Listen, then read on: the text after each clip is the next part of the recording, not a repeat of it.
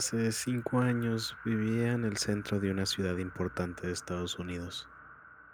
Siempre he sido una persona nocturna, por lo que a menudo me aburría después de que mi compañero de cuarto, que definitivamente no era una persona nocturna, se iba a dormir. Para pasar el tiempo solía salir a caminar y dar largos paseos para despejar mi mente.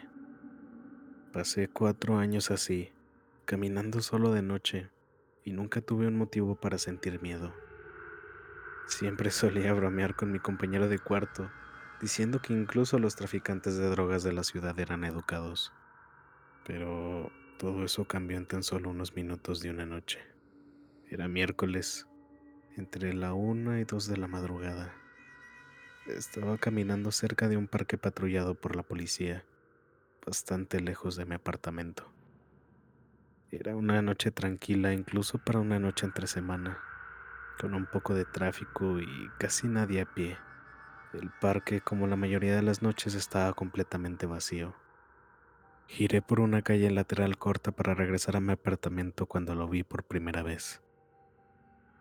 Al final de la calle, de mi lado, estaba la silueta de un hombre bailando. Era un baile extraño, similar a un vals, pero terminaba cada cuadro con un extraño paso hacia adelante. Supongo que se podría decir que caminaba bailando y se dirigía directamente hacia mí. Decidiendo que probablemente estaba borracho, me acerqué lo más que pude a la carretera para dar la mayor parte de la acera para que pasara. Cuanto más se acercaba, más me daba cuenta de la gracia con la que se movía. Era muy alto y desgarbado. Vestía un traje viejo. Se acercó aún más hasta que pude distinguir su rostro. Tenía los ojos muy abiertos y salvajes, la cabeza ligeramente inclinada hacia atrás mirando hacia el cielo. En su boca había una amplia sonrisa de esas de caricatura. Entre los ojos y la sonrisa decidí cruzar la calle antes de que él se acercara más. Quité mis ojos de él para cruzar la calle vacía. Cuando llegué al otro lado miré hacia atrás y luego me detuve en seco. Había dejado de bailar y estaba parado con un pie en la calle, perfectamente paralelo a mí. Estaba frente a mí, pero todavía miraba hacia el cielo con una amplia sonrisa todavía en sus labios. Eso me desconcertó total y absolutamente. Empecé a caminar de nuevo, pero mantuve mis ojos en el hombre. Él no se movió. Una vez que hube puesto media cuadra entre nosotros, me alejé de él por un momento para mirar a la acera frente a mí. La calle y la acera delante de mí estaban completamente vacías. Todavía desconcertado, Miré hacia donde había estado parado y descubrí que se había ido. Por un breve momento sentí alivio, hasta que lo noté. Había cruzado la calle y ahora estaba ligeramente agachado. No podía estar seguro debido a la distancia y las sombras, pero estaba seguro que estaba frente a mí. Había apartado la mirada de él durante no más de diez segundos, por lo que estaba claro que se había movido rápido. Quedé tan sorprendido que me quedé ahí un rato mirándolo. Luego comenzó a moverse hacia mí de nuevo. Dio pasos gigantes y exagerados de puntillas, como si fuera un personaje de dibujos animados acechando a alguien. Excepto que se movía muy, muy rápido. Me gustaría decir que en ese momento escapé o saqué mi spray pimienta, mi teléfono celular, cualquier cosa, pero no lo hice.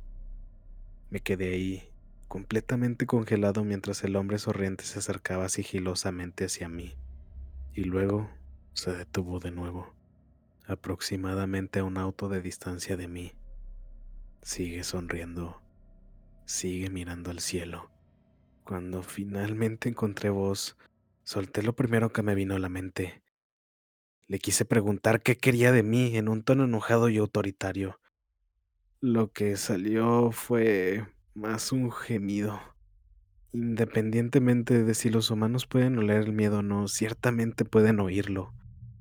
Lo escuché con mi propia voz y eso solo me hizo sentir más miedo. Pero él no reaccionó en absoluto. Él simplemente se quedó ahí sonriendo.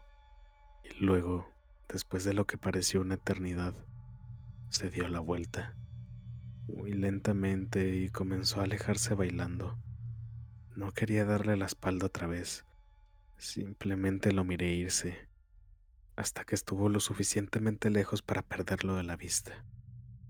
Y entonces me di cuenta de algo. Ya no se alejaba ni bailaba. Observé con horror cómo su forma distante se hacía cada vez más grande. Él estaba regresando a mí y esta vez estaba corriendo. Yo también corrí.